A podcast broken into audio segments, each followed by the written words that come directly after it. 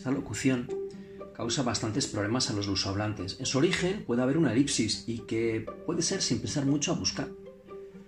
Se utiliza siempre que se va a procurar alguna cosa, principalmente con compras o para recoger a las personas en el colegio, cine, trabajo, etc. Voy a por mis hijos al colegio. Vete a por el periódico, al kiosco.